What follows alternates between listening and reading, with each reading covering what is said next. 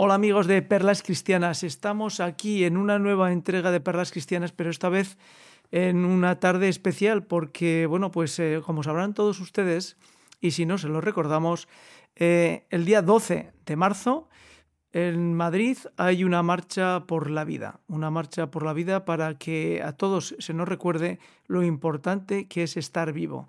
Y vamos a intentar en este episodio de Perras Cristianas, pues eh, ni dramatizar ni hacer chistes, simplemente intentar ir por el camino recto de la argumentación.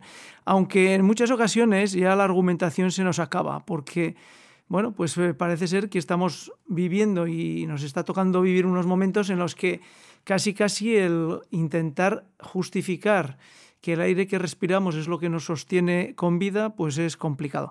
Y para ello, pues bueno, pues hemos eh, invitado y se ha prestado de buen tono a Javier García Pérez Llantada, que es ginecólogo. Y bueno, ¿por qué un ginecólogo? Pues fundamentalmente porque queremos intentar recordar y argumentar en torno a lo que es la vida. ¿Y quién mejor que una persona que está eh, dedicada y entregada a, bueno, pues a cuidar de la madre y a cuidar de la criatura que tiene que venir para intentar poner un poquito de luz en todo esto? ¿Qué tal, Javier? ¿Qué tal estás?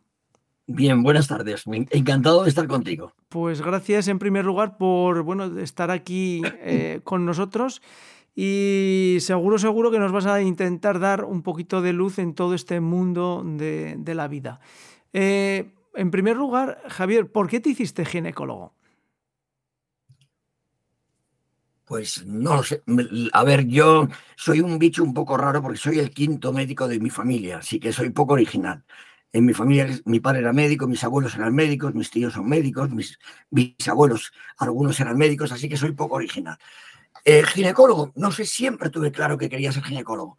Dudé una época con la cirugía general, que también me gustaba, pero siempre me decantó la ginecología. Me parece una especialidad muy atractiva, muy completa. Hago eh, mucha medicina interna porque los embarazos los, le dan miedo a los médicos de atención primaria y entonces nos las mandan a los ginecólogos. Entonces tienes que hacer un poco de medicina general de la, de la paciente me encanta la cirugía, yo hago mucha oncología y me, encanta traer, atender partos. Entonces, no sé, fui desde, yo creo que desde el principio de que empecé medicina tenía claro, quizá desde tercero, que quería ser ginecólogo. Y luego tuve la gran suerte de tener un íntimo amigo de mi padre, que era el doctor Puente, un ginecólogo muy bueno de aquí de Zaragoza, que me llevó con él de la mano desde tercero de medicina, le acompañaba a todos los sitios y era un hombre de una gran humanidad que me cautivó y yo creo que fue el último empujoncito que necesité para decidirme a ser ginecólogo.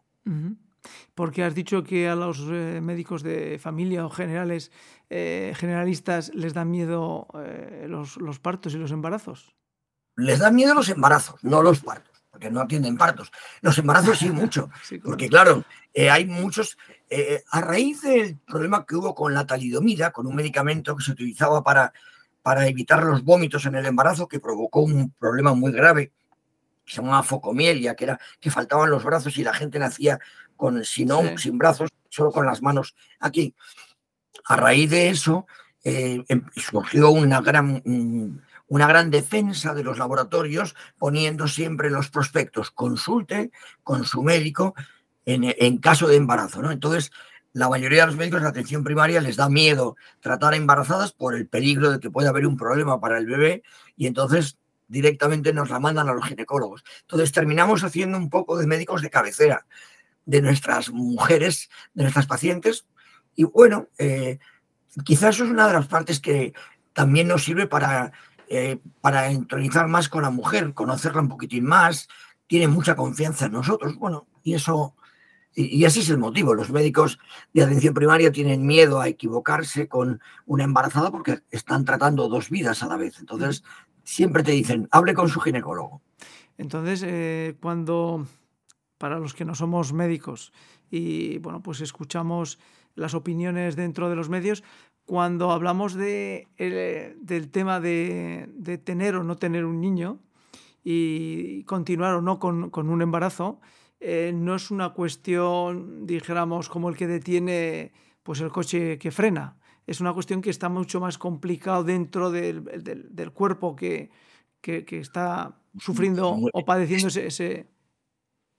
Está, es mucho más complicado. A ver, primero, lamentablemente ha cambiado la, la visión del embarazo en los últimos años. A peor. Eh, ahora te llevas la desagradable sorpresa de encontrarte con muchos médicos y matronas que cuando llega una señora embarazada, una mujer embarazada a sus consultas, lo primero que le preguntan es decirle, ¿quiere usted continuar con su embarazo? Yo siempre les doy la enhorabuena. En lugar de preguntarles eso, les digo, enhorabuena, estás embarazada.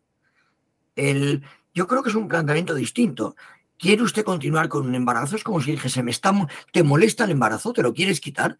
Y yo creo que eso es una triste realidad actual en España, lo cual es muy triste. Entonces, yo creo que em, a mí no me enseñaron a matar vidas. A mí no me enseñaron, yo si te veo en un balcón intentando tirarte por la ventana, te aseguro que no te voy a empujar por el balcón. Intentaré convencerte, te intentaré ayudar para, para al final, si puedo, lograr que no te tires por el balcón, pero nunca esperes que yo te vaya a empujar al, por el balcón. Entonces, eh, yo no comprendo eh, ahora la defensa del aborto por parte de los médicos o la defensa de la eutanasia por parte de los médicos. No la comprendo. Yo no voy a criticar a una mujer que se plantea un aborto. No soy quien para juzgarla. Yo voy a intentar ayudarla para que no aborte. Yo le doy opciones para que no aborte. Le intento ayudar para que no aborte. Sé que ahora con la ley que se acaba de aprobar políticamente es incorrecto, pero me da igual, yo lo hago. Cuando viene una paciente a mi consulta y me dice que está embarazada, lo primero que le hago es le doy la enhorabuena por el embarazo.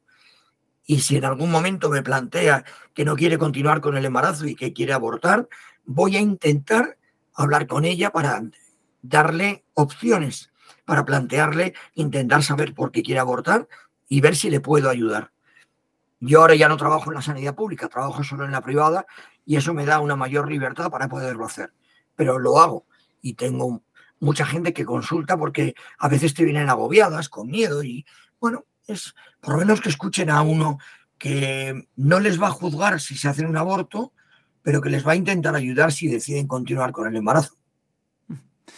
Eh, tras eh, realizar o sufrir por parte de, la fisiología del cuerpo de la madre varios abortos, eh, el, cuerpo se queda exactamente igual que estaba?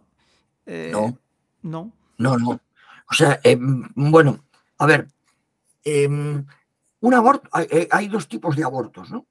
Eh, el aborto espontáneo, la paciente que se queda embarazada y de repente en una ecografía se ve que el bebé ya no tiene latido y hay que sacar ese, ese feto que se ha quedado retenido en el útero y entonces haces una aspiración o un legrado.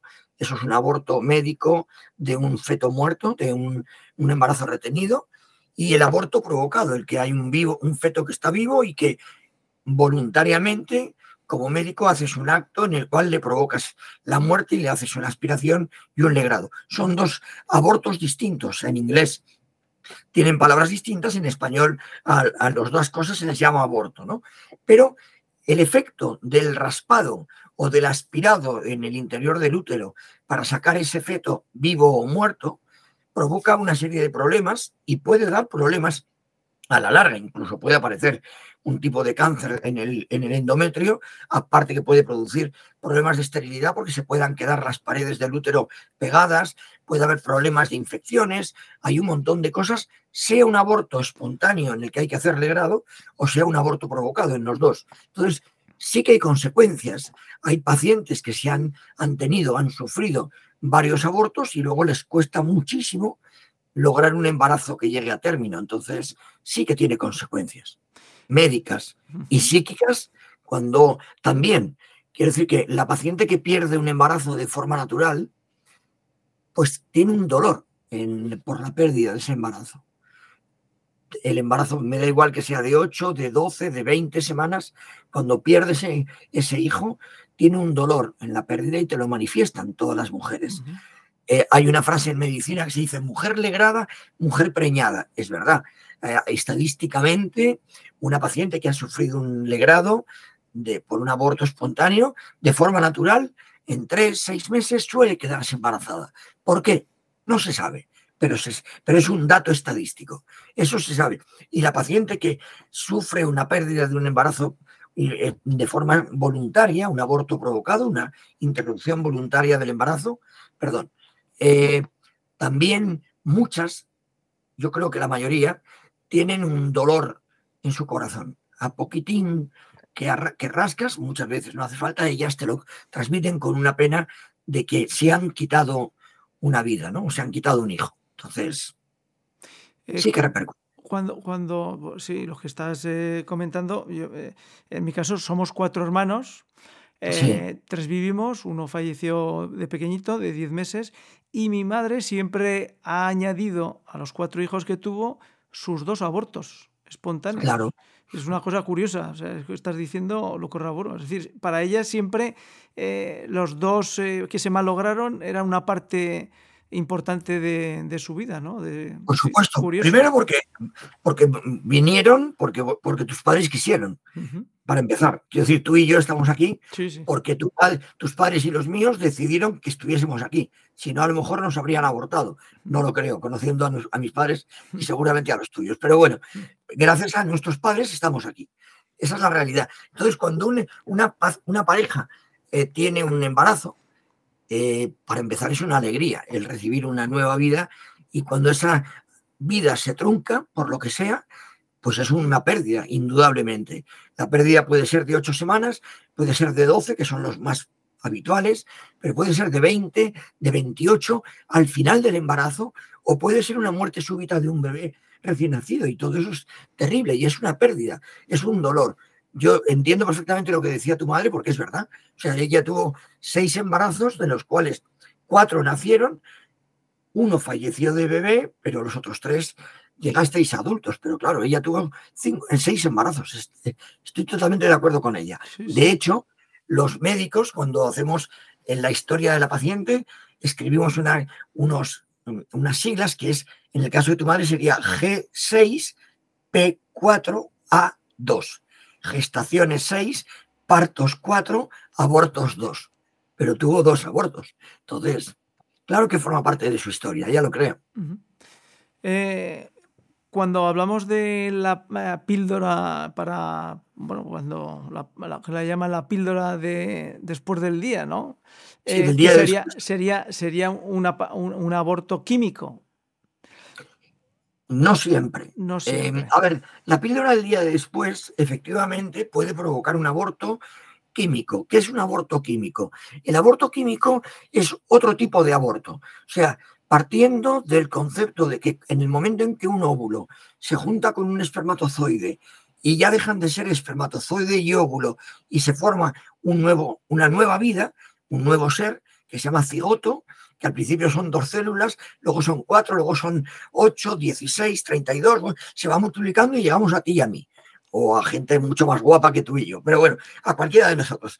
Eso, así empieza la vida. Entonces, ese montón de células que está todavía en división de 16, 32, 68, 1000, que está bajando por el útero y que se va a agarrar en el, en- el endometrio, en lo que es la piel del interior del útero y se va a producir la implantación, cuando tomas la píldora del día de después, en algunos casos, no en todos, evitas esa implantación. Entonces, al evitar esa implantación, estás provocando un aborto químico, un aborto porque evitas, sería un microaborto, porque evitas una implantación.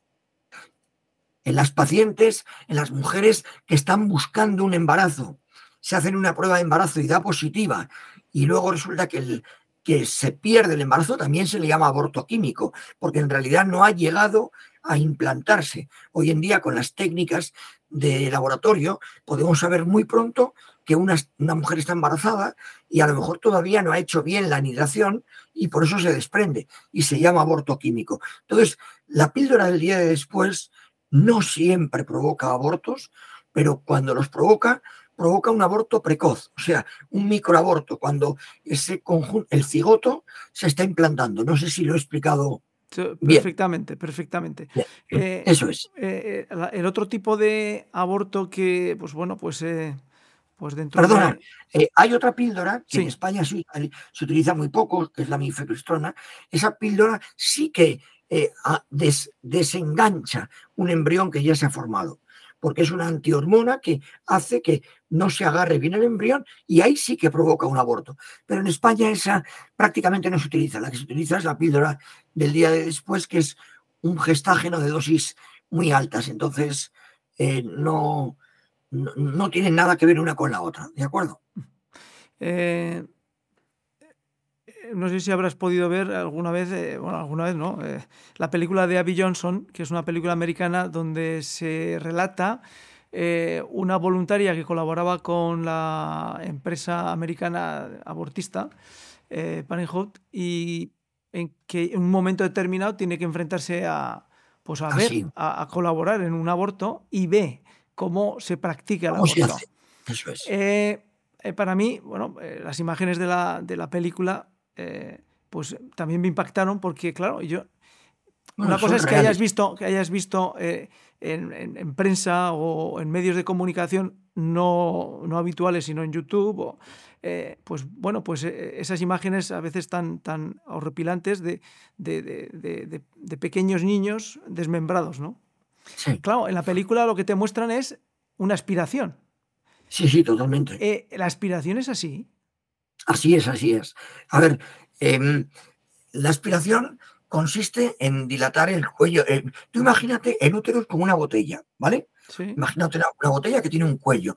Tú mm, mm, colocas eh, unos dilatadores dentro del cuello, lo abres un poquitín y metes un aspirador. Un aspirador sería del grosor de un bolígrafo Vic, más o menos.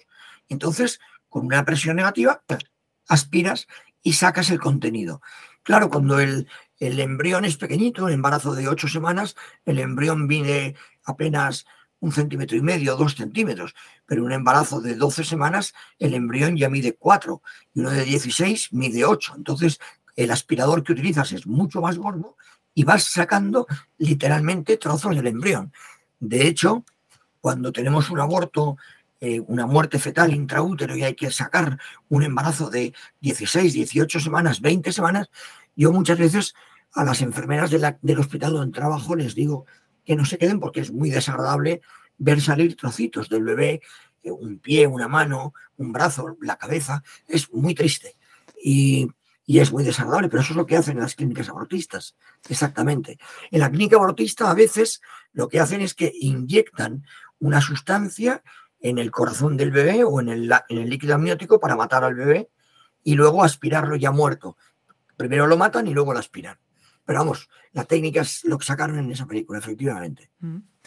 Eh, desde el punto de vista eh, profesional, eh, ¿tú crees que, bueno, el otro día, pues esto lo comentamos a, los que nos están viendo, bueno, pues hice un, pequeño guion con algunas pautas que, me ofrecieron algunos colaboradores y bueno, pues lo que eh, me, di cuenta de que si haces una regla matemática de, de cada año 100.000 personas, 100.000 abortos en España, en, un año, en, una, en 10 años son un millón de personas, los abortos te ponía, eh, se concentran en la misma persona cuatro abortos, dos abortos, y hay muchas personas que no abortan, o, tenemos que pensar que prácticamente en 20 años casi tenemos un 10% de la población española que ha tenido que pasar alguna persona de su familia eh, por, por un aborto.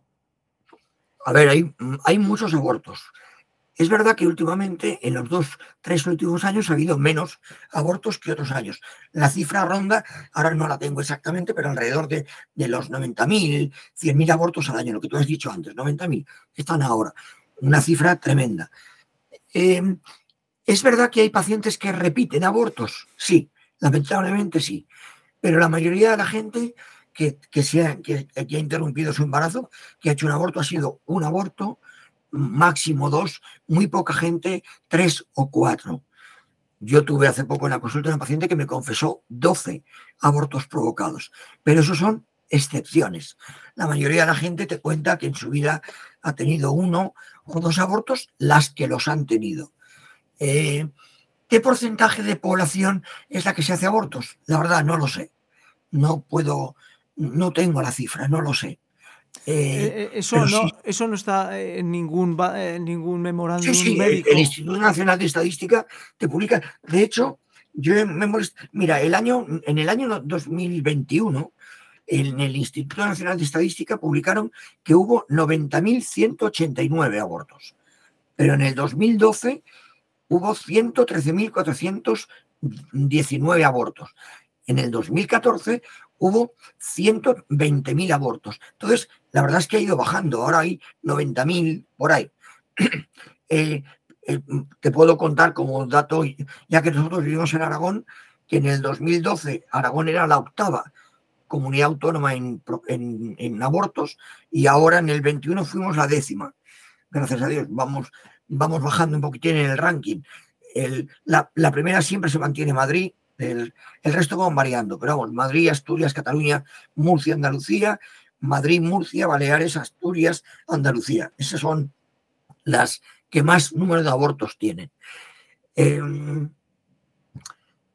no sé, el, no, no, sé el porcentaje, creo que en, en Aragón era del 7% de la, las mujeres que abortaban, pero el problema está en que 7%, cada vez más, 7% con respecto a... A la población general, A de, la la, población de- general. De Aragón. Lo que pasa es que, por ejemplo, en España hemos bajado el índice de natalidad preocupantemente. Sí, Ah, porque eso estamos por debajo del 1.2, ya estamos en el Estamos, 1.18. estamos muy mal. Mira, el año pasado, eh, en el, perdón, la estadística del Instituto Nacional de Estadística del año 2021, el número de nacimientos fue de 337.380 niños nacieron en España. Eh, el, el número de defunciones que hubo en el año 2022, perdón, en el 2022 de nacimientos me he equivocado, fue de 329.812 menos. Y el de defunciones fue de 462.370. Quiere decir que el año pasado quedamos menos 132.558 personas. O sea, cada vez nacen menos Sí. Y hay muchos abortos. Hay que pensar que entonces en España, el año pasado, en el 2022, fueron 132.558 menos entre los nacidos y los muertos, más los 91.000 abortos que se produjeron. Quiero decir que hemos tenido 222.000 personas menos en España entre los que muertos y defunciones y los que se abortaron. Es importante.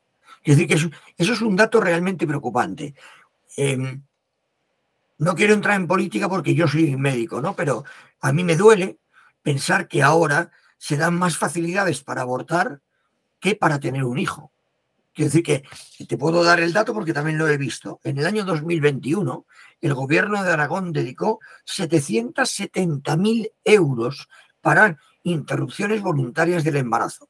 770.000 euros de nuestros impuestos. En ayudas a mujeres embarazadas, en ayudas para potenciar la maternidad, en ayudas para bajas incentivadas por maternidad, en ayudas para, para empresas que contraten a mujeres que estén en el paro porque su trabajadora... Es ridícula la cifra, es ridícula. La proporción es ínfima. Ayudas a la mujer embarazada hay 37.000 euros, 40.000 euros, 80.000 euros. Ridículo. Diez veces más se dedica a las interrupciones de embarazo. Eh, yo creo que deberíamos potenciar la natalidad, porque si no vamos al fracaso como país, mm, o, o importamos población para que, para que, nos, para que trabaje y, mantengamos nuestros niveles de vida, o esto se nos hunde. Es decir, hay que potenciar la natalidad, hay que ayudar en bajas maternales, hay que ayudar en bajas prematernales para poderte dedicar a, a cuidar de tu hijo, hay que, hay que apoyar a la mujer embarazada, hay que... mm, Hay millones de, de sitios donde se puede ayudar a que una mujer pueda tener un hijo. eh, y luego hay una sociedad del descarte que yo creo que es un error. Entonces, cuando en lugar de ver como una carga un hijo, yo creo que hay que ayudar a que la gente vea que un hijo es un regalo. Allí, allí te quería preguntar, ¿tú tienes hijas? Y, tres. Y, yo tengo, hijas también. tengo, tres hijas, una nieta y tres cuartos. porque enseguida viene un nieto para que aparezca algún, algún, algún andrógeno. andrógeno bueno, alguien lo aprovechará porque seguro, seguro, que, en ese sentido tendremos suerte. Eh, seguro. Pero los que tenemos hijos sabemos que, que a lo largo de la vida de los hijos, eh, desde que eran pequeñitos hasta que han crecido, pues la realidad es que tenemos momentos muy dulces y muy agradables y luego momentos pues, de dificultad, de sufrimiento como padres y que, son inevitables. Es decir, eh, yo cuando a veces escucho de, un, embarazo deseado o que es un hijo deseado, le digo, pero es que a lo largo de la vida hay veces que te los comerías. Pero, pero no a besos, porque te, vuelves loco. Es decir, Tienes, de todo. Eh, a ver, yo creo, mira, yo creo que eh, en medicina hay una frase que a mí me duele mucho, que se utiliza mucho ahora, que es feto valioso. el feto valioso. valioso. Mm. El feto valioso se refiere a esas señoras que se quedan embarazadas por encima de los 40 años o que han tenido varios abortos a repetición o que han tenido que recurrir a técnicas de reproducción asistida como la fecundación in vitro y les ha costado mucho dinero o mucho tiempo o, una gran inversión poder llegar a ellos. A mí me rechinan los dientes cuando oigo lo de feto valioso porque yo tengo tres hijas y para mí las tres son muy valiosas. Creo que todos los fetos son valiosos. No, no debemos hacer ese tipo de juego mm, de palabras porque es muy peligroso. Todos los fetos son valiosos.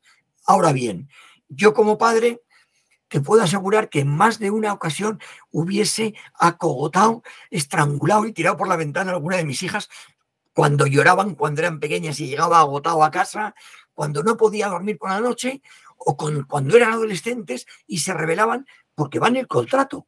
Eso, pero eso nos pasa con todo y te pasa con tu, con tu pareja, a mí me pasa con mi pareja y seguro que te pasa a ti con, la tuya, pero yo defiendo el matrimonio. Ahora bien, que, que es una nube idílica, no es verdad, tiene sus cosas pros y contras, aunque para mí la balanza es muy favorable. Yo me volvería a casar con mi mujer, llevo 33 años, casi 34 casada con ella, pero y yo creo que el hijo, uno realmente no sabe lo que es de verdad querer a una persona hasta que no tienes un hijo. El, yo quiero muchísimo a mi mujer, pero un hijo es algo, es, no, sabría explicarlo, pero es distinto. Tú también eres padre. Entonces, es una experiencia distinta. Depende totalmente de ti, en todo. Se fija en ti. Claro, tengo, tengo un primo, un primo italiano que, que, lo recalca muchas veces, se llama Chiro, de aquí saludos Chiro, que vive en Roma con, con mi prima, y lo que dice es que, chao, eh, dice, es que ser padre es lo contrario a ser egoísta. Es decir, no quiere decir que los que somos padres seamos maravillosos, no, sino que es permanentemente una donación, donación de tu tiempo, de tu paciencia, pero es que ya lo hemos recibido con, nuestros padres. Es decir, en la cadena de la vida estamos todos atados a que nuestros padres nos dieron la vida y, tuvieron la paciencia, la santa paciencia con nosotros, y es lo que nosotros transmitimos. Si rompemos esa cadena, pues ya no hay vida, ¿no? Ya, no tenemos posibilidad. Entonces, eh, para ti, eh, Javier, si tuvieras que definir qué es la vida, tú que vives eh, en tu día a día con la vida, ¿Qué es la vida? Porque ahora parece que, la vida lo tienen muy claro los políticos dónde empieza y dónde termina. Y la vida tiene que ser ahora y, no después. Claro, yo cuando los escucho me quedo perplejo porque, mm, bueno, pues, ¿qué es la vida? La vida es un regalo para empezar. Es un regalo, es un... La vida. Es que no es todo. El, yo ayudo a que atraer vida. Mm, yo cuando traigo un niño al mundo le digo siempre, le digo, bienvenido al mundo. A todos los niños que he traído al mundo, llevo más de 8.000 partos, les digo, bienvenido al mundo. ¿no? Eh, y les hago la señal de la cruz cuando lo recibo. Le hago la señal de la cruz y le digo, bienvenido al mundo. porque yo creo que es eso, es un regalo. Estamos aquí porque, porque, no, yo no pedí estar aquí y fue un regalo de mis padres, evidentemente, o de Dios.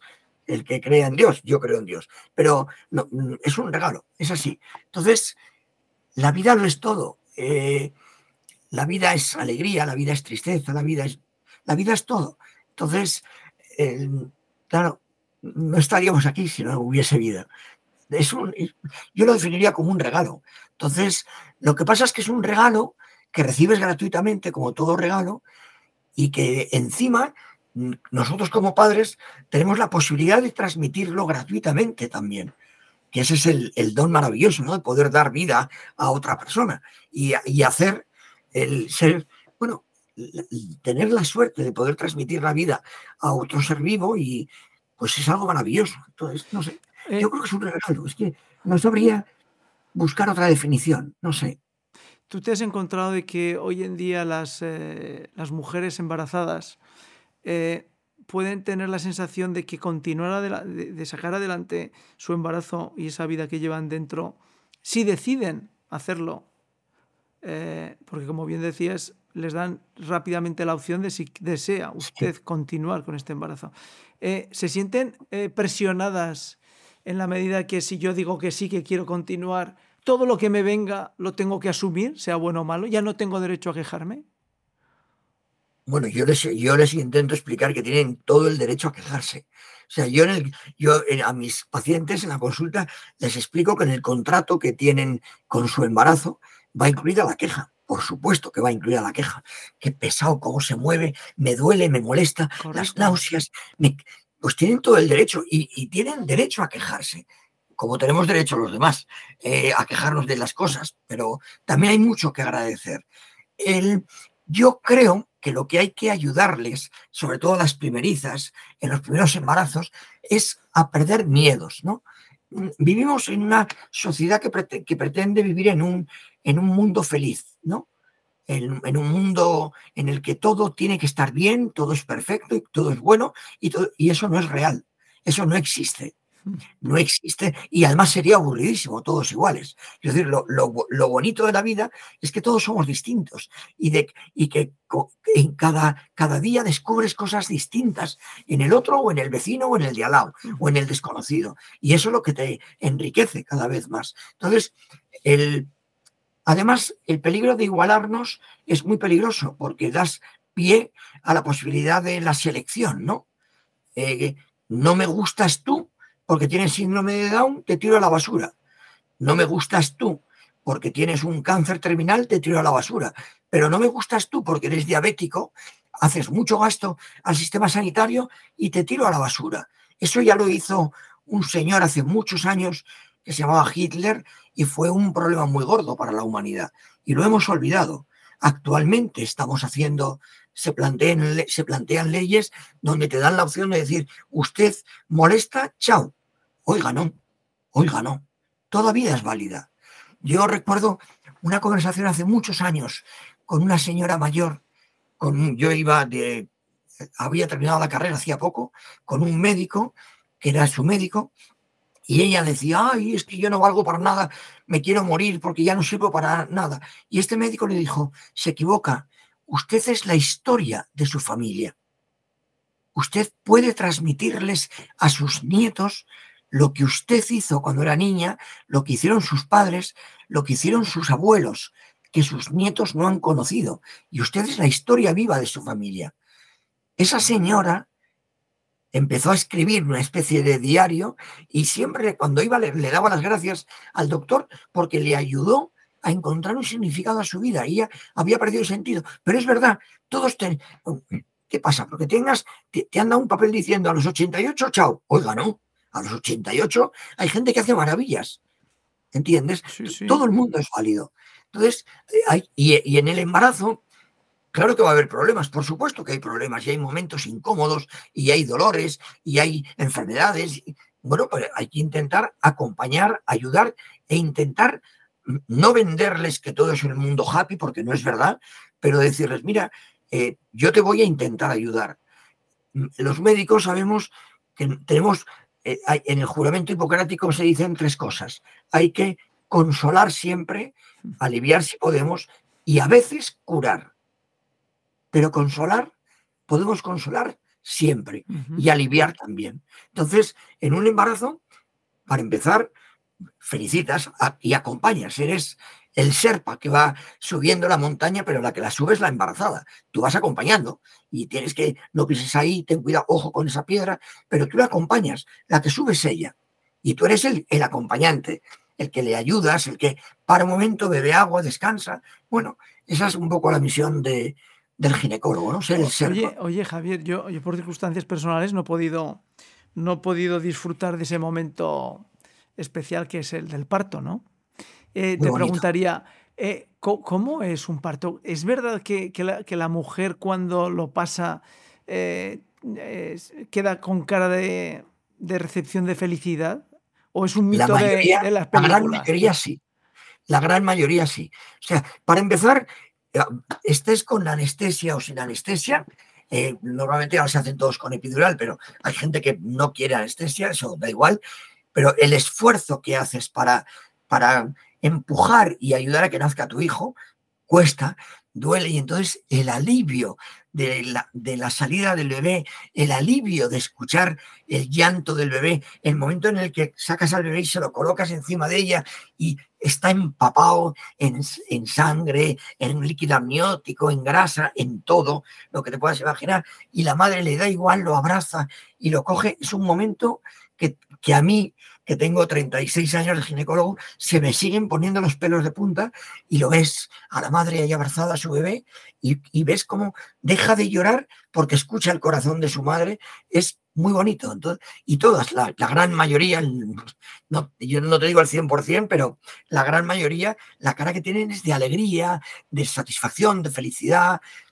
Los demás estamos alrededor con una sensación muy bonita cuando ves, porque te impregnas de ese ambiente los padres que están a veces un poco asustados y están mirando y no saben cómo ver, porque no saben qué hacer, porque se le convidado de piedra. Algunos, muchos lloran, otros se quedan mirando y no saben. Digo, cógelo que es tuyo también, tócalo que es tuyo. Les da miedo, ¿no? La mujer no, la mujer lo ha tenido nueve meses dentro y lo único que le faltaba era ponerle la cara, pero ya sabía cómo era su hijo. Entonces lo cogen como si lo hubiesen tenido siempre en brazos. A ti te dan a tu hijo recién nacido y te cuesta porque hasta que ya lo, ves, ¿no? Pero la madre no, se lo das, plom, enseguida va a agarrar. Es impresionante. Oye, en 36 años de, profesión, eh, ¿puedes eh, pensar eh, que las, por ejemplo, en 36 años de profesión, pues eh, las que empezaban a, estar embarazadas eh, eran conscientes de su capacidad de maternidad. Hoy en día las mujeres que se acercan a tu consulta tienen la conciencia de que solo ellas pueden dar a luz, que solo ellas pueden transmitir la vida, que solo ellas pueden eh, portar la vida durante el embarazo, o, eso se ha perdido. Es decir, uno está embarazado, llega a la consulta, pues mire, yo, estoy embarazado. Que, tienen asumido como natural que son mujeres y se pueden quedar embarazadas. Nosotros no, nosotros no podemos. Entonces, el, y todavía no hay una máquina que logre un embarazo a término. Entonces, no queda otra que, que, lo, que la tenga la mujer, ¿no? Es la que se creó para eso y la que tiene eh, un aparato genital preparado para recibir una vida y, y, y luego... Eh, esa broma que decimos los hombres de que si pariésemos los hombres se habría extinguido la especie humana, es verdad, porque nuestra capacidad de aguante es peor, nuestra capacidad de aguante al dolor es peor, de sacrificio es peor. Es indudable que la mujer está preparada para ser madre. El, pero yo creo que la gente lo tiene asumido como algo eh, natural. No creo, muy poca gente se lo plantea como qué contenta estoy que voy a transmitir una vida. No, qué contenta estoy porque voy a ser madre. Entonces, y muchas veces cuando les pones y escuchan el latido del bebé, el primer latido, se echan a llorar porque lo han escuchado. Los, los padres también, ¿eh? ahora cada vez más. Pero las madres siempre lloran o a lo mejor cuando vienen entre la entrevista 12 y la 20, que en la 16 no hay ecografía y les pones el Doppler y oyen el latido, se echan una lagrimuca o se les ponen los ojos húmedos. el latido, el latido se oye, se oye de verdad. El, latido desde la semana 7 lo escuchas perfectamente. O sea, es un corazón, un corazón que, coges el ecógrafo en la, en la semana 7 y ves el latido perfecto. Y si no tienes ecógrafo y tienes un Doppler, un Doppler bueno, no de los que venden baratines, sino un Doppler vuelo en la semana 10, 11, lo escuchas perfecto el latido. Perfecto. ¿Desde qué momento eh, el código, nuestra genética está determinada ya por, eh, por, esa unión después del cigoto de unión de células? Desde, ese, desde ese, momento. Desde ese momento. Desde el momento en que el espermatozoide y el, y el óvulo se juntan y se convierten en una nueva célula, ahí ya hay una carga genética que se llama 46XY en tu caso y en el mío, que si esas células, cuando ya se han dividido en un montón de células y se implantan, las miramos, sigue siendo 46XY, y si las miramos en la semana 20 es 46XY, y si lo vemos en los ocho meses de embarazo sigue siendo 46XY, la misma, lo vemos al nacer, es la misma a los 5 años, a los 15 y a los 60. Sigue siendo 46XY, la misma. Entonces, desde el momento en el que se produce la fecundación, ya hay la potencialidad de una vida nueva. Es verdad que ese montón de células, lo que se llama el cigoto, que está bajando por las trompas y por el útero y va a llegar a implantarse, es verdad que de forma natural se puede perder más de la mitad. Eso es cierto. Y por tanto hay muchos que no se implantan quizá un treinta y tantos, 38% es el que se llega a implantar. Hay una especie de selección natural que elimina a los que no llegan. Eso es verdad. Pero lo que, lo que también es verdad es que de todos estos, los que se implantan, si no los tocamos, llegamos a ser tú y yo. Entonces, claro, todo lo que nosotros hagamos para tocarlo y evitar esto, que se implante, estamos atentando contra esa vida. ¿Entiendes? Médicamente hablando. No estoy utilizando términos, en términos éticos, creo que yo soy médico, tengo que hablar de, medicina, pero médicamente es esa vida que se llama totipotencial, porque tiene la capacidad de desarrollarse en uno de nosotros, si no la estropeamos, si no le atacamos, llegará en un porcentaje alto a agarrarse y llegará en un porcentaje altísimo a ser tú y yo. Eh, vamos a ir terminando porque, bueno, pues sabemos que Javier tiene que, salir pitando. Porque nos ha hecho el favor de, retrasar todos sus, compromisos para poder estar con nosotros. Todavía puedo. Yo decir, que no te preocupes, que todavía puedo eh, hablar. Una, una, una cuestión. Eh, tú que eres, eh, eres ginecólogo, pero eres persona. eres ser humano y como tal, ciudadano. Como dirían los antiguos ciudadanos de Roma. ¿Tú eres capaz de entender por qué de la situación de Occidente en torno al hecho del aborto, porque bueno, en eh, esta, hoy por la tarde estaba escuchando al obispo de, obispo Munilla, Monseñor Munilla, que en el capítulo de Sexto Continente de ayer, eh, que cuando termine la entrevista en la, en la, parte de la edición lo pondremos, pues hablaba de que en, en, en Rusia han pasado de 1.200.000 abortos, han conseguido bajar a 600.000 son, cantidades que, son, vamos, eh, yo me quedo patidifuso, ¿no? Porque eh, si empiezas a multiplicar, ríete de la cantidad de muertos que hubo en la Segunda Guerra Mundial. O sea, eh, que le costó a Europa volver otra vez a levantar cabeza, pues prácticamente 50 años, ¿no? tú como ser humano, como ciudadano de Roma, ¿entiendes por qué estamos constantemente hablando del aborto como un, un hecho eh, que, es hasta, lo han denominado derecho. A ver, eh, bueno, yo, em, yo no creo que sea un derecho. Yo, para empezar, creo que es una tristeza. Em, yo creo que no, no sé muy bien dónde, dónde ha empezado todo esto, pero nos estamos suicidando como sociedad. Los occidentales, la cultura occidental, Europa occidental, em, América, Estados Unidos, menos Hispanoamérica, pero también Australia, Nueva Zelanda, la cultura occidental. Em, no, no, sé muy bien por qué. Hay una defensa a ultranza de la vida animal y hay un ataque sistemático a la vida humana. No lo entiendo. No, no lo entiendo. Yo creo que hay que defender la vida animal, por supuesto, pero defiende también la vida humana. Eh, no, no, lo, no lo comprendo.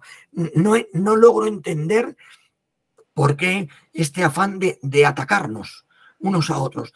Vivimos en la época de mayor bonanza, mayor riqueza, con un nivel cultural y de estudios de la población, estoy hablando sobre todo en, en nuestra parte de sociedad del mundo, elevado.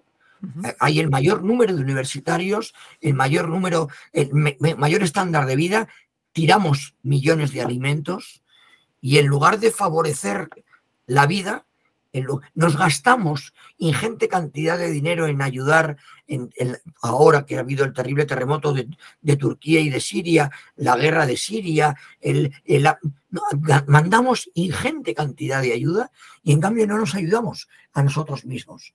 No ayudamos a que una mujer que se ve... Eh, la gran mayoría de los abortos se producen en mujeres que alegan problemas psicológicos y sociológicos se ven agobiadas.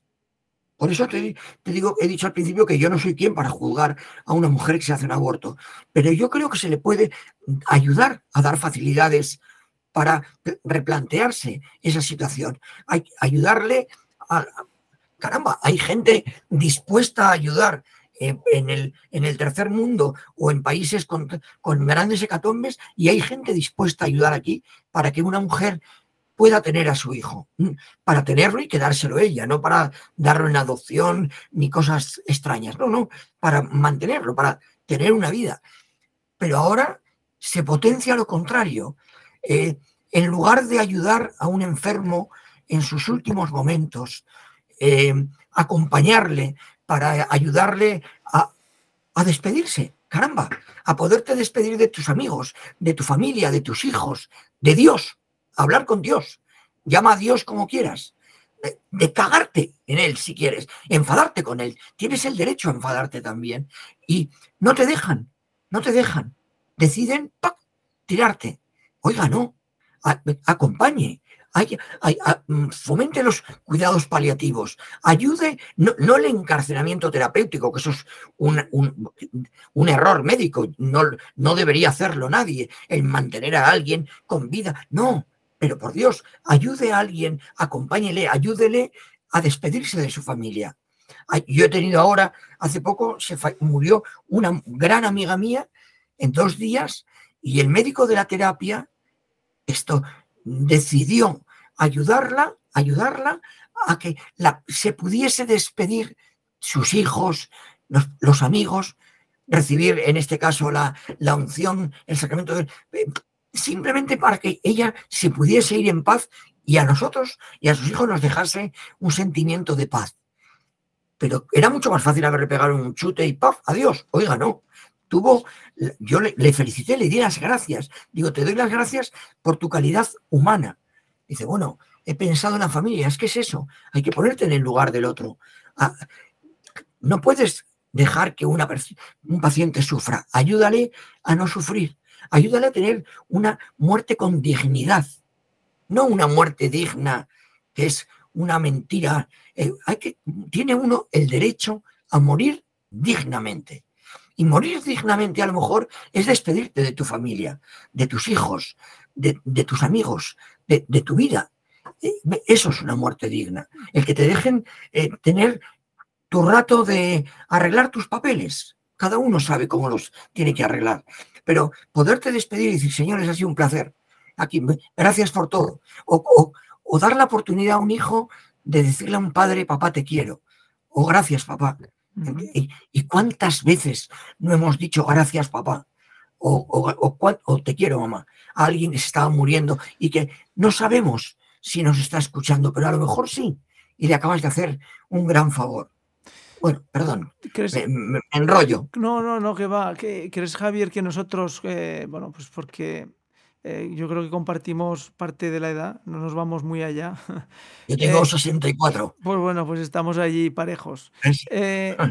¿Somos responsables de haber llegado hasta aquí por, lo que, por la dejación que hemos hecho durante los últimos 30 años? ¿Qué hemos dejado de hacer como, como ciudadanos de este país o de Occidente?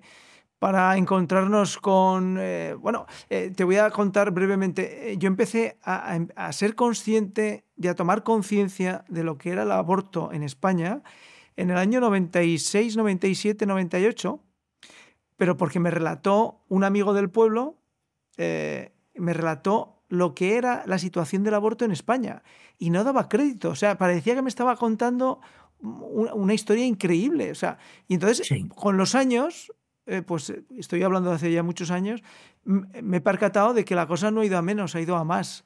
¿Somos responsables, Javier? Yo creo que sí. A ver, yo creo que somos muy responsables. Todos, todos. Em, hemos pecado de buenistas. Hemos pecado de relativistas. Todo vale, todo está bien. Eh, no opines, que cada uno haga lo que quiera. Y por supuesto que la libertad forma parte de eso. Pero el ser libre, o sea, yo creo que también tenemos derecho a expresar lo que, lo que estamos haciendo ahora, hablar tú y yo de esto. A lo mejor hay gente que dice que hemos sido políticamente incorrectos, puede ser, pero yo igual que, que respeto al que no piensa como yo, exijo que respeten cómo pienso yo. Y yo creo que eso lo hemos dejado, nos hemos apocado, nos hemos callado, hemos, nos hemos metido dentro de nosotros, de nuestros núcleos familiares o de amigos que pensábamos igual. Y no hemos salido a la calle a decir libremente por miedo, por vergüenza, lo que pensábamos. Y a mí eso me da pena. Y lo hemos hecho todos. O sea, y hemos dejado de decir a nuestros hijos, eso está bien o eso está mal. O piensa esto porque a lo mejor no está bien o a lo mejor está mal. No lo hemos hecho con nuestros hijos y a lo mejor tampoco lo hemos hecho con nuestros amigos o con nuestros compañeros de trabajo. Y yo creo que eso es un error. Todos tenemos culpa de esto. Todos. Es muy fácil echar la culpa, no, porque la culpa la tiene el Estado, ¿no? Una mierda. El Estado somos tú y yo. La culpa la tiene el gobierno. Y una mierda. Al gobierno lo hemos votado tú y yo. O, hemos podido votarlo, tú y yo. O la culpa la tiene la iglesia y una mierda. La iglesia somos tú y yo. Entonces, la culpa la tenemos nosotros, porque nosotros no hemos sido valientes para expresar lo que pensábamos realmente, o nos hemos acomodado, o hemos hecho... El relativismo es el gran peligro, que, el gran pecado que tenemos ahora en el mundo. A ver, el, pecado fundamental es el de la soberbia. Yo soy más que Dios, ¿no? Yo soy Dios. Ese es el pecado fundamental. Pero el relativismo es un gran pecado. Todo es relativo. Todo depende del cristal con el que lo miremos. Todo lo hemos ablandado, suavizado. A ver, por supuesto que yo creo que la, pero la mayor cantidad de derechos y libertades no nos ha dado más libertad de conciencia, no nos ha dado más conocimiento, no nos hemos, mira, yo creo que todos hemos cometido el error, yo he seguido estudiando medicina, yo he seguido formándome como ginecólogo, yo hace, yo acabé la carrera en el año 91 eh, perdón, en el año 81, eh, y yo he seguido estudiando. ¿Cuánto he seguido estudiando en mi fe? ¿O cuánto he seguido estudiando en mi formación humana? No hablo de fe, en mi formación como persona. A lo mejor no he tenido, no lo he calibrado igual de bien. Yo, a lo mejor tú, y a lo mejor los que nos pueden estar escuchando ahora. Entonces, ese es el problema, que la culpa es de todos de todos nosotros. O sea, a veces dices, bueno, la sociedad que tenemos la hemos creado nosotros con nuestro voto. Cuando uno va a votar, tiene que pensar estas cosas. Pero no solo en el voto. Es que eh, yo te he dicho que soy católico. Eh, yo me sigo santiguando cuando eh, voy a comer. A mí me ha pasado estar en el, en el comedor de, mi hospital, santiguarme, comer, y de repente se me acerca una persona y me dice, oiga, quiero darle las gracias porque seas antiguo. Perdón. Y es algo que yo hago instintivamente. Bueno, pues resulta que la otra persona lo vio. Pues a lo mejor un gesto que haces sirve el efecto mariposa, repercute en otro y a lo mejor esa señora luego, digo, es antigua, como quien dice otra cosa, a lo mejor llegas y en lugar de quedarte callado cuando ves algo que a ti te chirrían los dientes por dentro, si expresas educada y respetuosamente tu punto de vista, a lo mejor le haces pensar al de enfrente y a lo mejor cambia su forma de pensar, o no, o se reafirma, pero todos hemos pecado un poco de dejación, de, buenismo, de relativismo, todos, todos, y yo el primero. Eh, estaría hablando mucho más, ¿eh? porque, en fin, bueno. Eh, una, puedo, ¿eh? Todavía puedo. Pues, pues eh, tú, tú, me vas a marcar los tiempos. vale, vale. Oye, una pregunta. ¿Tú crees que los hombres podemos opinar en esto de, de la vida y del embarazo? Sí, sí. Oh, gracias. Sí, totalmente. A ver, mi hija es tan hija mía como de mi mujer. Es mía también. Bueno, no es mía, pero me la han dado a mí, pero es mía. Son mis hijas. Tú tienes la responsabilidad de enfadarte y de preocuparte. Claro, y de preocuparme. Pero es que cuando está dentro del útero también era mi hija. Mira, yo presencié una discusión en mi consulta de un matrimonio que ella fumaba y el marido le echó una bronca monumental porque fumaba durante el embarazo. Y entonces yo, claro, yo intenté apaciguar, como diciendo, hombre, no, no seas tan cruel. Y me dijo, no, me paró y me dijo, no, es que también es mi hijo. Y tenía razón. También es era su hijo. Entonces, claro que es mi hijo. Y yo tengo, yo no tengo el dolor del parto, no, no me engorda la tripa, bueno, a veces por mimetismo, pero, pero no me engorda la tripa. Pero ya lo creo que es mi hijo. Es mío también. Y participo y, y acompaño y ayudo y apoyo y me tengo que levantar a cambiar un pañal o a dar un biberón, no puedo dar el pecho, pero claro que es mi hijo. Y por supuesto que yo exijo mi paternidad. Yo no quiero tener pecho para darle de mamar. Yo no soy madre, pero soy padre. Y el valor del padre es tan importante como el de la madre. Entonces, en eso también soy beligerante. Yo defiendo el, la paternidad como un hecho importante, la paternidad masculina porque la maternidad, por supuesto que la defiendo a capa y espada, pero la, la paternidad masculina ya lo creo que la defiendo, porque nosotros somos igual de padres de nuestros hijos que nuestras madres, nuestras mujeres. ¿Crees que el, hecho de que, las que hoy en día las relaciones entre hombre y mujer, eh, las relaciones de noviazgo, de matrimonio, a nivel sexual, de relaciones íntimas, eh, que son pues eh, como son los tiempos, ¿no? Es decir, pues eh, a veces desustanciadas. Empezamos hoy y mañana terminamos. Eso hace que, que, todo el mundo tenga poca confianza en el futuro eh, para poder adelante, llevar adelante la vida que has concebido. Bueno, yo creo que todo el mundo no. una parte del mundo sí. yo veo muchísima gente enamorada de su embarazo, por ejemplo, y enamorada de su mujer, bien, bien enamorada, eh, bien juntos como pareja. También veo parejas que ves que van a durar poco, porque las actitudes que ves en la consulta no es, y lamentablemente muchas veces se cumple lo que tú has, has visto en la consulta, ¿no? Pero el, yo creo que el, hay mucha gente que sí que está bien preparada para, para ser padre o para ser madre y que lo transmiten. El, que tienen miedos, pues muchísimos, miedos muchísimos, porque lo que hablábamos al principio, todo parece estar pensado en contra del embarazo eh, o para no el embarazo. perdón, bueno, ahí tengo a mi nieta. Hola, perdón. Bueno, el, vida fin de cuentas de lo que estábamos hablando. Pero el, yo, yo, se me fue, se me fue lo que estaba diciendo. Sí, hablábamos de parejas y de que veías en, en las parejas a veces ya ah, la consulta. mira, yo tengo, una, yo tengo una anécdota de una pareja que tuvo un bebé con una malformación grave, eh, un problema cardíaco severo, sabían que se iban a morir eh, cuando, fue, cuando iban a nacer. Eh, decidieron continuar con el embarazo porque decidieron que si el bebé llegaba a un peso adecuado, iban a donar los órganos para que otros bebés pudiesen vivir.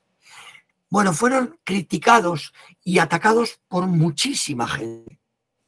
Y, e, al que también atacaron fue al ginecólogo, en este caso era yo. Pero cuando nació el bebé, el bebé vivió una hora nada más y falleció todo el mundo se volcó con ellos, dándoles, alabándolas, apiropeándolos. Caramba, pero el piropo no viene cuando el bebé se ha muerto. El piropo tenía que haber ido cuando estaba embarazado y tuvieron la valentía de continuar con su embarazo adelante. Pero no lo hicieron. No les al revés, estás loco, ¿para qué lo haces? ¿Cómo se te ocurre? Quítatelo, busca otro embarazo, como si fuese una camisa, me la quito y me pongo otra. Y ellos decidieron continuar con el embarazo. Eso, pero luego la gente, cuando ha ido contracorriente y lo ha superado, todo el mundo se vuelca con ese bebé y con esa familia. La gente que valientemente deciden continuar con el bebé con síndrome de Down, luego lo apoyan cuando ya ha nacido, pero mientras está en el embarazo lo están atacando continuamente. Eso es lo triste. Eh, Javier, ¿cómo, una persona que lleva 36 años de profesión y se dedica a lo que te dedicas, es decir, pues a, cuidar de vidas y, no todo, no siempre, bueno, no siempre no, eh, mi experiencia a nivel personal por, por cuidar con personas que han estado enfermas, muy enfermas, eh, te das cuenta de que los médicos a veces poco pueden hacer, pero, pero están permanentemente allí, ¿no? Es decir, permanentemente intentando lo que has dicho tú del juramento hipocrático, ¿no? Intentando cuidar y, consolar. Eh, ¿cómo, ¿Cómo eres capaz, cómo es una persona capaz de mantenerse con suficiente, con suficiente energía después de 36 años, después de 36 años de, de profesión, para estar permanentemente ayudando a que las mujeres tiren adelante con su, con su hijo tras concebirlo? Porque yo estoy enamorado de mi carrera. Me encanta mi profesión. Yo, si volviese a nacer, volvería a ser médico, volvería a ser ginecólogo. Me encanta lo que hago. Si tuviese la suerte, lo haría gratis, porque me gusta. O sea, no tengo intención de jubilarme, por ejemplo, de momento y me gustaría irme a un sitio, sino a, a trabajar ahí para ayudar. Me, encanta, eh, me gusta mi carrera, mi profesión. Creo que ha sido un regalo también. O sea, en la, la, medicina te ayuda a ser mejor persona, creo, en mi caso. Y a, mí me ha ayudado a crecer como, como persona. Entonces, yo me sigo emocionando cuando traigo una vida al mundo. Me parece algo muy bonito. O cuando ayudas a una persona, o cuando acompañas a alguien que se está muriendo, o, cuando la curas de una enfermedad y te crees el tío más importante del mundo y al día siguiente con otra igual, pum, la fastidias y la paciente empeora o porque, bueno, te viene una de cada lado. Pero yo estoy enamorado de mi carrera y, y lo volvería a hacer, me encanta, me apasiona, me parece, he tenido la gran suerte de trabajar en lo que me gusta. Y entonces, eso es un regalo. Realmente yo lo he vivido siempre como un, como un regalo. Entonces, es apasionante. Bueno, yo me sigo emocionando cuando veo a un padre, a un tontiarrón de 1,90 llorando a moco tendido porque acaba de ver a su hijo, pues yo me emociono, me sigo emocionando, me parece muy bonito. Entonces... Bueno, eso que acabas de decir, eh, no me acordaba, pero es cierto. Cuando mi hijo, digo, mi hijo, mi hermano segundo tuvo a mi sobrino, que fue el primer niño que nació en la familia, estuvo dos años, dos años repitiéndome, no sabes lo grande que es esto de tener un hijo. ¿Qué? Dos años, Javier, dos años. Digo, bueno, ya, está bien, claro que es grande, es muy grande, ¿no? Pero, pero llega un punto que dos años era excesivo. Bueno, pues... mejor el sobrino era muy grande. No, eh, así ha resultado grande al final, sí. Bueno, la verdad es que sí.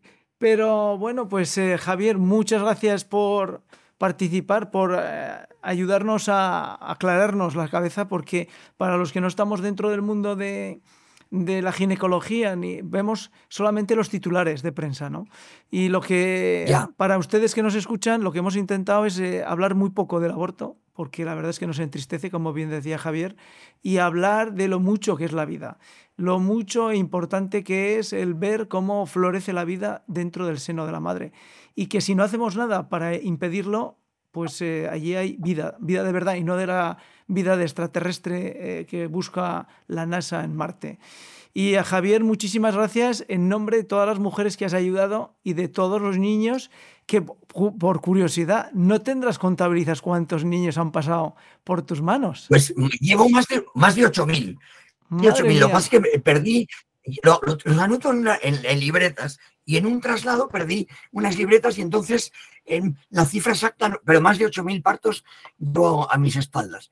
Y además encantado, encantado. Es una experiencia preciosa, realmente preciosa, de verdad. Bueno, pues... Y eh, si me dejas, y si me dejas, yo que no voy a poder ir el día 12 a Madrid a la manifestación por la vida, invito, aprovecho a través de tus perlas el, que a la gente que vaya, que merece la pena. La, la vida merece la pena vivirse, merece la pena vivirla, disfrutarla, gozarla, sufrirla, dolerla. Todo es vida. Pero igual que nos emocionamos en primavera cuando vemos el jardín lleno de margaritas, o ves un nido con dos pollucos que están piando, o te encuentras un huevo que se ha caído de un nido, y a todos nos, nos ilusiona, o ves un cachorrín y lo quieres acariciar, aunque sea de cocodrilo. La vida humana merece la pena. Y creo que nuestra obligación es protegernos y ayudarnos. Y el día 12 es una forma de, expresarlo como hemos hecho otras veces, cívicamente, mm, alegremente, mm, demostrando vida. O sea, y, si pueden, vayan, por favor, vayan. Bueno, Javier, muchísimas gracias. Y nos vemos el día 12 de marzo en Madrid con miles de personas que intentaremos disfrutar de un día de vida con la vida. Y a ti, Javier, un abrazo muy fuerte y gracias por colaborar y explicarnos tan claramente y a, calzón quitado que, decimos aquí en la Tierra con claridad lo que es la vida para ti y lo que has hecho con, eh, la medicina en, en tu apartado como especialista de ginecología. Muchísimas gracias, Javier. Y a todos ustedes les dejamos aquí, ya saben, nuestro canal de Perlas Cristianas para que escuchen. Esperaremos que YouTube no nos banee el, documento porque últimamente anda muy fino con, esto de ciertas eh, apreciaciones. Pero bueno, si no, no se preocupen que lo acabaremos colgando en otras redes para que no se pierda este testimonio que nos ayuda a vivir y a seguir empujando con la vida. Desde la concepción hasta el final de nuestros días y que nadie nos empuje, como decía Javier, que nos dejen tranquilos despedirnos, que queremos estar con los nuestros, aunque sea a veces hasta sufriendo. Gracias y hasta la siguiente. Chao. Javier, que vaya bien. Un abrazo. Gracias. Un placer.